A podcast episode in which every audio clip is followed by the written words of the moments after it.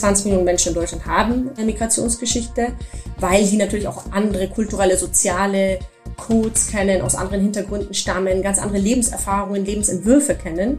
Wenn das nicht wiedergespiegelt wird in den Medien, dann habe ich schon das Gefühl, dass die Relevanz irgendwann abnimmt.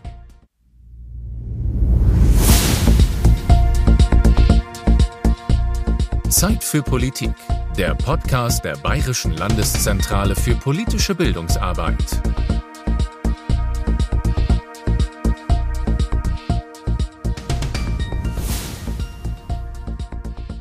Müssen unsere Medien vielfältiger werden? Brauchen wir mehr Vielfalt an Perspektiven in unserer Berichterstattung und können uns diese Menschen liefern, die zum Beispiel eine Migrationsgeschichte haben? Mit meinem heutigen Gast spreche ich darüber, wie es um Vielfalt in unseren Medien bestellt ist und welche Entwicklungen es hier schon gibt oder noch geben muss. Unser Gast ist Journalistin im Ressort Außenpolitik der Süddeutschen Zeitung. Sie hat Arabistik, Islamwissenschaft und Judaistik studiert und 2018 ein Buch mit dem Titel Khalid und das wilde Sprachpferd veröffentlicht. Sie ist außerdem Mitglied eines bundesweiten Netzwerks von Journalisten und Journalistinnen mit und ohne internationale Geschichte, nämlich den neuen deutschen Medienmacherinnen. Herzlich willkommen, Dunja Ramadan. Hallo. Deutschland hat ja in den letzten Monaten sehr viel über das Thema Rassismus gesprochen, auch über Rassismus in den Medien. Ich denke da etwa an die Sendung Letzte Instanz, in der fünf Menschen, die nicht von Rassismus betroffen sind, gemeinsam überlegt haben, was für Betroffene verletzend ist und was nicht. Haben Sie das Gefühl, dass die Diskussion um Rassismus jetzt auf dem richtigen Weg ist oder haben Sie die Befürchtung, dass das Thema auch wieder abebben wird und wir zum Alltag wiederkehren werden? Also ich hatte anfangs ehrlich gesagt schon die Hoffnung. Ich glaube auch, dass sich ähm, das gerade in der Entwicklung befindet, aber natürlich sind solche Shows jetzt wie die letzte Instanz ein äh, milde ausgedrückt herber Rückschlag für die ganze Debatte. Äh, andererseits ist es natürlich auch ein entlarvendes Selbstgespräch gewesen, sowas zu beobachten und äh, man hat sich dann wirklich gefragt, ob die den Shitstorm nicht mitgedacht haben, weil es einfach wirklich ähm, vorprogrammiert war, auch angesichts der Besetzung der Runde. Ähm, ich muss sagen, ich bin jetzt nicht mehr so euphorisch wie anfangs. Ähm, ich habe das Gefühl, dass wir wirklich gerade in eine falsche Richtung äh, debattieren und jetzt irgendwie uns verlieren in so äh, Diskussionen rund um Identitätspolitik. Es geht ganz viel, glaube ich, um Privilegien, um Menschen, die Angst haben, welche zu verlieren. Und da äh, sehe ich gerade, ich sehe die Debatte gerade eher kritisch. Wenn wir noch mal ganz kurz auf die Medien zurückkommen und wie dort äh, Worte genutzt werden, die vielleicht verletzend sind, also Stichwort Dönermorde als Bezeichnung für die Mordserie der NSU oder Shisha-Morde für das rassistische Attentat in Hanau oder auch vielleicht die Bezeichnung Rassenunruhen für Proteste von schwarzen Menschen in den USA. Was läuft denn falsch in der Berichterstattung über Menschen aus Einwandererfamilien oder über Menschen, die eine andere Hautfarbe haben? Warum diese Klischees immer? Also ich glaube tatsächlich, dass viele genauso, also Journalisten sind ja Menschen und genauso wie es Menschen anscheinend schwerfällt, bestimmte Begriffe abzulegen, einfach nur aus dem Grund, weil es praktisch andere Menschen verletzt, weil es äh, nicht äh, zu wenig Respekt ihnen gegenüber bringt, dass das schon zu viel verlangt ist, äh, sieht man eben teilweise auch in Redaktionen. Also da gibt es dann auch wirklich Debatten, warum man jetzt nicht farbige sagen kann zum Beispiel. Also was ist denn das Problem? Wir haben es doch schon immer so gesagt. Und eben genau die, äh, die äh, Debatten, die es eben, ähm, sage ich jetzt wirklich auch mal, äh, in der Familie gibt, beim Weihnachtsessen gibt es eben auch in Redaktionen. Und ich habe das Gefühl, dass da einfach ganz viele Menschen sagen, wir sind doch immer schon so gefahren wir können ja einfach so weitermachen. Und dass das eben wirklich auch mit viel mit Macht zu tun hat, also zu sagen, okay, wir waren, wir waren doch immer in der Position, entscheiden zu können, wie wir andere Menschen nennen. Und warum sollen wir jetzt diese Macht auf einmal aufgeben? Ich glaube, das ist echt, äh, das triggert ganz schön viele. Und ich glaube, dass da auch Medien ähm, noch ganz schön viel Bewusstseinsarbeit ähm, vor sich haben. Und natürlich hilft es nicht gerade, dass sehr wenige BPOC in Redaktionen sitzen. Allein, dass ich das jetzt schon ausgesprochen habe, mag wieder ein paar Leute nerven. Das hilft natürlich auch nicht, ne? dass praktisch Menschen äh, mit ja, Migrationsgeschichte unterbesetzt, äh, beziehungsweise in Redaktionen unterbesetzt sind und somit auch nicht mitreden können, um auch diese Debatte mal anzustoßen und dem Ganzen auch ein Gesicht zu geben, zu sagen, hey, was ist denn das Problem? Was hast du für ein Problem damit, wenn du jetzt nicht mehr farbige sagen kannst? Und das alles so ein bisschen auf die menschliche Ebene runterzubrechen und nicht ne, auf dieser Machtebene zu diskutieren. Ich glaube, das ist auch ein großer Punkt. Sollte denn die Presse Ihrer Meinung nach den Namen oder die Herkunft eines Täters veröffentlichen? Es wird ja oft kritisiert, dass verschwiegen wird, wenn ein Täter eine Migrationsgeschichte hat, um vielleicht auch eventuellen rassistischen Ressentiments keinen Raum zu geben. Ich glaube, es hängt ganz klar ab von, ähm, ob es wichtig ist, äh, um die Tat einschätzen zu können. Also nicht immer, aber auch nicht immer verschweigen. Also ich glaube, das ist wirklich eine, von Fall zu Fall muss man das abwägen. Das ist jetzt nicht etwas, was man so pauschal sagen kann. Es immer zu verheimlichen, beziehungsweise es immer so, so ähm, zweitrangig erscheinen zu lassen, finde ich auch falsch. Andererseits natürlich jetzt nicht bildmäßig es immer in den Vordergrund zu schieben. Also ich glaube, das ist wirklich eine, von Fall zu Fall sollte man das entscheiden. Guter Journalismus ist vielfältig. Das steht auf der Homepage der neuen deutschen MedienmacherInnen. Was genau meint denn hier das Wort vielfältig? Also welche Bereiche werden hier angesprochen? Also jetzt gerade bei den neuen deutschen Medienmacher ist natürlich äh, schon auch der Fokus äh, auf Menschen mit internationaler Geschichte die einfach äh, einen sehr großen Teil in Deutschland ausmachen. 20 Millionen Menschen in Deutschland haben äh, Migrationsgeschichte, weil die natürlich auch andere kulturelle, soziale Codes kennen, aus anderen Hintergründen stammen, ganz andere Lebenserfahrungen, Lebensentwürfe kennen. Und wenn das nicht wiedergespiegelt wird in den Medien, dann habe ich schon das Gefühl, dass die Relevanz irgendwann abnimmt. Und das darf nicht passieren, gerade ähm, wenn natürlich in sozialen Netzwerken, äh, Stichwort Telegram-Kanäle, irgendwelche Fake News, irgendwelche alternativen Fakten äh, kursieren, dann müssen Medien am besten so viele Menschen wie möglich erreichen, seriöse Medien. Und deswegen äh, ist im Falle der neuen deutschen Medienmacher natürlich auch gemeint, dass sich Menschen wiederfinden in Berichten, in Artikeln, in Interviews. Und das äh, ist leider oft so, dass Menschen eben Journalisten sind Menschen letztlich und die sind auch in ihren eigenen Bubbles unterwegs. Und das merkt man eben sehr vielen Artikeln an. Also dass es meistens so ist, dass eben Menschen mit Migrationsgeschichte nur dann zu Wort kommen, wenn ihre Migrationsgeschichte im Vordergrund ist und nicht, weil es einfach eine ganz normale, ein ganz normaler Protagonist gesucht wird, der für irgendwas anderes steht. Dann ist es halt meistens eher Max Mustermann und nicht äh, Ahmed Altan oder so. Also es ist leider echt ein Problem. Worüber kann ein Mensch mit Migrationshintergrund besser berichten als jemand, der keinen hat? Und äh, gibt es darüber hinaus auch weitere Gründe, eine Redaktion vielfältig zu besetzen? Es hat, glaube ich, auch viel was mit Fairness zu tun. Auch also diese Menschen, wenn sie natürlich die gleiche Ausbildung äh, haben, beziehungsweise auch da muss man gucken, dass teilweise zum Beispiel Menschen mit Migrationsgeschichte halt nicht finanzielle Mittel haben, um praktisch in den USA ein Auslandspraktika zu machen. Aber dass deren Mehrwert eben auch daran gesehen wird, okay, sie sprechen eine andere Sprache, sie haben andere Zugänge, dass das eben auch als, als Qualifikation gesehen wird. Und ich glaube, dass ähm, Redaktionen jetzt gerade nach den Black Lives Matter Demonstrationen darauf wahrscheinlich mehr achten werden in Zukunft, aber da sind sie auch leider ein bisschen spät dran. Also ich, ich denke mir oft, ja, einerseits ist es gut, dass es so langsam in Fahrt aufnimmt, äh, aber es ist schon auf jeden Fall etwas äh, zu spät. Gerade wenn man das vergleicht mit britischen, amerikanischen Medien, da ist die deutsche Medienlandschaft manchmal echt ähm, mickrig aufgestellt, um es freundlich zu sagen. Sie hatten auch gerade gesagt, ähm, die Debatte läuft für Ihren Geschmack eventuell in, in, so eine etwas falsche Richtung, dass es mehr um Identitätspolitik geht. Können Sie da noch mal ein bisschen erläutern, was Sie da genau meinen? Also ich habe es ganz oft das Gefühl, dass Leute, ne, wenn, es, wenn man zum Beispiel jetzt sagt, Leute, wer sind denn die Leute, die sagen, das ist doch jetzt Identitätspolitik, das sind das Betroffenheit-Journalismus, das sind meistens Leute, die gerade sehr große Angst davor haben, ihre Privilegien zu verlieren. Und ähm, für mich sind das dann oft Anhänger des Status quo. Das ist dann praktisch eine, eine andere Form von Identitätspolitik. Das sind Leute praktisch, die wollen, dass sich nichts ändert, weil sie halt genau so Karriere gemacht haben, genau so wie es eben lief. Also was äh, was man schon oft beobachtet, ist diese Minimi-Geschichte, ne? dass Leute sich gegenseitig hochhieven, die sich sehr ähnlich sind. Und ähm, das ist natürlich auch oft der Punkt, dass wenn ähm, Menschen zum Beispiel Migrationsgeschichte einen Platz finden in der in der Redaktion, ähm, dann vielleicht auch andere Leute fördern und einen andere, anderen Stil vielleicht auch einen anderen Führungsstil äh, etablieren, dass dann man, manche vielleicht nicht den Karriereweg machen können, den sie vielleicht vor 20 Jahren noch gemacht hätten. Das heißt, dieses Thema Identitätspolitik wird oft nur von einer Seite ge gedacht, aber letztendlich ist es auch so, dass es sehr viele Menschen gibt, gerade in deutschen äh, Eliten, die äh, große Sorge davor haben, ihre Position zu verlieren. Und äh, ich finde, das ist auch ein bisschen ein Ablenkungsmanöver.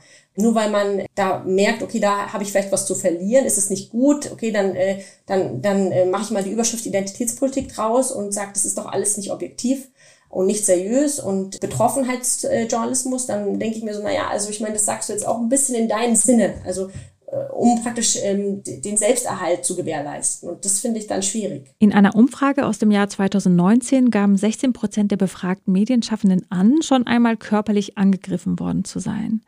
Journalisten mit Migrationshintergrund haben ja teilweise schon sehr viel länger mit dem Hass zu kämpfen. Was wird in den Medienhäusern eigentlich getan, um die Mitarbeiter vor Hass zu schützen? Also ich muss sagen, ich bin jetzt nicht wirklich jemand, der überrascht ist, wenn man jetzt einen äh, kritischen Text zum Beispiel zum, zum Umgang mit, mit Migration, Integration oder Islam schreibt. Dass man da dann negative Leserbriefe äh, bekommt, ist irgendwie auch part of the game, würde ich sagen. Also ich habe äh, das Glück, dass ich jetzt nicht äh, wirklich äh, Morddrohungen etc. bekommen habe. Ich glaube, dann würde ich auch nochmal anders sprechen. Aber im, also wir haben ein sehr gutes Social-Team, wo man wirklich auch überlegen kann, okay, ähm, wie, wie kann ich darauf jetzt reagieren? Wir haben auch die Möglichkeit, mit unseren Juristen im Haus zu sprechen, wenn wir sagen, okay, das ist sollte man ähm, strafrechtlich verfolgen. Also da gibt es auf jeden Fall die Möglichkeit. Es ist leider als Journalist oder Journalistin ist es mit Migrationsgeschichte ist es oft so, dass man eben sehr hart angegangen wird oder automatisch äh, einem ähm, die Objektivität abgesprochen wird, die es ja eigentlich auch so ähm, nicht immer geben kann, beziehungsweise nur äh, die, also oft ist es so, dass man, dass nur der, der, die weiße Norm als Objektivität gesehen wird. Also man kann sich Hilfe holen, aber irgendwie gehört es auch dazu. Natürlich jetzt keine Morddrohungen, ne? aber jetzt so, so Hate Speech und alles oder ähm, ja, irgendwie einfach rassistische äh, Leserbriefe sind irgendwie leider Teil, Teil des Jobs, würde ich sagen. Werden diese auch dann direkt an Sie weitergeleitet oder gibt es da nochmal irgendwas, was zwischengeschaltet ist? Es gibt ja noch die Form des Briefs. und da ist es schon so, dass ich auch ab und zu so Briefe bekomme, die jetzt nicht vorher natürlich jetzt nicht geöffnet werden, ähm, wo aber dann schon teilweise sehr absurde Dinge stehen. Aber das lasse ich dann, also wenn der Ton, also wir haben immer so die Ansage, wenn der Ton ähm, stimmt, wenn man nicht beschimpft wird, wenn es einfach eine Kritik zum Text ist, beziehungsweise auch, man hat mal das Gefühl, ähm, da möchte jemand mit einem in die Debatte einsteigen, dann antwortet man automatisch. Aber wenn der Ton wirklich nicht stimmt, wenn man beschimpft wird, dann muss man auch nicht antworten. Also das wird nicht von einem verlangt. Der Anteil an Menschen mit Migrationshintergrund ist in den Medien doch relativ gering, wenn man weiß, dass mittlerweile ein Viertel der Deutschen einen Migrationshintergrund hat. Woran glauben Sie, liegt das? Sind Medienberufe vielleicht auch einfach nicht attraktiv genug oder gibt es vielleicht noch andere Gründe aus Ihrer Sicht? Also ich glaube, es gibt wirklich viele Gründe. Ähm, ein Grund davon ist zum Beispiel wirklich, dass auch sehr viele Vorurteile, sage ich mal, Minderheit, Minderheiten haben sehr viele Vorurteile auch gegenüber den Medien. Allein, dass auch, auch solche Gruppen oft von den Medien sprechen und da eben auch alle über einen Kamm scheren, äh, erlebe ich leider oft. Also es ist auch so, dass sie denken, wir haben doch da gar keine Chance, äh, die Stimme zu ergreifen, das Wort zu ergreifen. Wir kommen dort nicht vor, weil die immer gegen uns sind. Also da sind schon manchmal natürlich auch zu Recht. Sie haben das Stichwort Dönermorde, Shisha-Morde angesprochen. Natürlich sind da sehr, sehr viele Fehler gemacht worden in der Vergangenheit. Aber ähm, da gibt es auch sehr viele Vorbehalte, teilweise zu Unrecht, finde ich. Also da gibt es auch wirklich Leute, die sagen, wir lesen die nicht, wir konsumieren nicht, wir wollen da nicht mitarbeiten. Und auf der anderen Seite ist es auch so, dass natürlich ein Journalist, der Journalistenberuf immer noch ein elitärer Beruf ist. Also da finden sich auch wenige Leute leider mit, zum Beispiel Arbeitergeschichte, ähm, Leute, die jetzt nicht studiert haben. Also es ist nicht so einfach, wenn man wirklich nicht die Möglichkeit hat, zum Beispiel mehrere nicht vergütete Praktika zu machen, da einen Job zu finden im Journalismus. Also es hat wirklich viele Gründe, warum äh, diese Menschen unterrepräsentiert sind. Auf der anderen Seite, das habe ich vorhin schon angesprochen, ist auch auch so, dass bei Medien auch der, äh, Medien den Zugang erleichtern könnten. Also eben sagen, okay, eine Fremdsprache wie Türkisch, Kurdisch, Farsi ist eben auch ein Mehrwert und nicht nur Französisch und Spanisch. Dass jemand zum Beispiel sich in Ländern wie äh, Indien auskennt oder in, in irakisch-Kurdistan, dass man dann sagt, äh, das ist eben auch ein Mehrwert und nicht nur irgendwie ein Praktikum in den USA gemacht hat. Also diese diese Fixierung auf diesen typisch, also jetzt wirklich in Anführungszeichen, ich möchte da auch nicht verallgemeinern, aber diesen typisch äh, deutschen akademischen Werdegang, sich davon mal ein bisschen zu verabschieden, auch das ähm, sollten Medien mal durchdenken, finde ich. Also ja, es gibt wirklich viele Gründe. Auf der Homepage der neuen deutschen MedienmacherInnen wird ja vorgeschlagen, Menschen mit Migrationshintergrund, vielleicht auch einfach als Menschen mit internationaler Geschichte be zu, bezeichnen. Das haben Sie, glaube ich, auch vorhin schon benannt, den Begriff. Mm, und ich finde, das ist ja auch ein unglaublich wertschätzender Begriff, weil er erkennt ja die Tatsache an, dass die Menschen, über die man spricht, häufig noch weiteres kulturelles Wissen mit sich bringen, mehrere Sprachen sprechen und rückt den Fokus von der Tatsache weg, dass jemand irgendwo eingewandert ist einfach nur. Brauchen wir vielleicht auch einfach mehr von diesen positiven Begriffen, wenn wir über Einwanderung sprechen? Auf jeden Fall. Ich muss sagen, ich tue mich da auch schwer damit, einen Begriff zu finden, der passt. Ich selber bin ja nicht migriert in dem Sinne, sondern bin in München geboren und trotzdem bin ich eben für viele dann doch jemand mit Migrationshintergrund.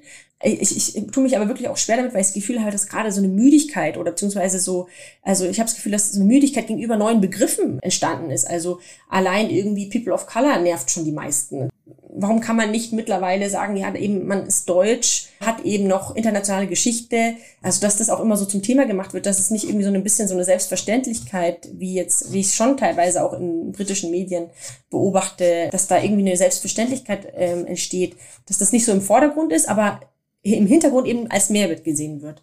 Aber ich glaube, da sind wir noch wirklich weit entfernt davon. Weil uns ja auch viele Lehrkräfte oder Eltern zuhören, würde ich Sie gerne fragen, sollte ich meinen Kindern oder Schülern Lust machen auf Medienberufe? Und wenn ja, wie kann ich das tun? Auf jeden Fall. Also ich finde, das ist einer der spannendsten Berufe, die man ergreift, den man ergreifen kann. Es wird sich auch viel tun. Gerade jetzt im Zuge der Digitalisierung wird es immer neue Bereiche geben. Also ich könnte nichts anderes tun, als diesen Beruf zu empfehlen. Für mich ist es der spannendste Beruf. Äh, wenn jemand neugierig ist, wenn man interessiert ist an unterschiedlichen Menschen, an unterschiedlichen Themen, dann ist es auf jeden Fall ein wunderbarer Beruf. Natürlich gibt es äh, teilweise Schwierigkeiten mit Festanstellungen und auch die Bezahlung ist nicht die beste, gerade in Ballungsgebieten, aber es ist ein unglaublich toller Beruf, auf jeden Fall. Ich würde gern zum Schluss noch auf Ihr Buch zu sprechen kommen. Sie schreiben dort, das Fremde ist nicht automatisch das Minderwertigere, im Fremden lernt man für das eigene. Und in Ihrem Buch geht es um die Begegnung von vier Menschen mit arabischer Muttersprache, mit der deutschen Sprache. Welche Denkanstöße wollten Sie denn mit dieser Erzählung geben? Äh, ich glaube, ich wollte vor allem den geflüchteten Menschen die Möglichkeit geben, zu sprechen. Also die Menschen, die ich getroffen habe, die waren so von dieser Sprachlosigkeit erschöpft, äh, dass sie sich so gefreut haben, teilweise einfach zu sprechen. Also man muss sich vorstellen, diese Menschen sind aus einer komplett anderen Welt nicht freiwillig hierher gekommen und hatten so viel zu erzählen und so viel zu verarbeiten. Und auf der anderen Seite war einfach diese Sprachlosigkeit da. Sie konnten mit, mit, dem, mit ihrem neuen Gegenüber einfach nicht kommunizieren. Und äh, ich hatte das Gefühl, dass da so viel Unausgesprochenes war. Ja, ich wollte die, diesen Stimmen einfach einen Raum geben und ich fand auch ihre, ihre Erzählungen, ihre Gedanken so wertvoll und ich finde leider ganz oft, dass gerade am Anfang, wenn sie, die Menschen der, der deutschen Sprache nicht so mächtig sind, dass dann alles so ne, in diesem ganz einfachen Deutsch so stumpf wirkt und so, ja, also einen kaum berührt, weil man denkt, was will der eigentlich jetzt von mir? Also ganz oft diese, auf der anderen Seite diese dass Leute kaum Geduld haben. So, was, will, was willst du denn jetzt? Und, und dann, dann verlieren die sich so in ganz einfachen Kindersätzen. Und wenn die aber dann ins Arabische switchen, dann sind das so überlegte, kluge, tiefe Gespräche, so, so interessante Menschen, dass das dass mich einfach irgendwie motiviert hat, dieses Buch zu schreiben. Vielen Dank für dieses Gespräch, Frau Ramadan. Danke auch. Falls Sie, liebe Zuhörer und Zuhörerinnen, das Thema gerne im Unterricht einsetzen möchten, finden Sie in den Shownotes den Link zu einer Unterrichtseinheit und weiterführende Links, zum Beispiel auf die Homepage der neuen deutschen MedienmacherInnen. Wir bedanken uns, dass Sie heute zugehört haben. Wenn Sie mögen, abonnieren Sie unseren monatlichen Newsletter, um über neue Angebote der Bayerischen Landeszentrale auf dem Laufenden zu bleiben. Wir sind bald wieder für Sie da mit einer neuen Folge von Zeit für Politik.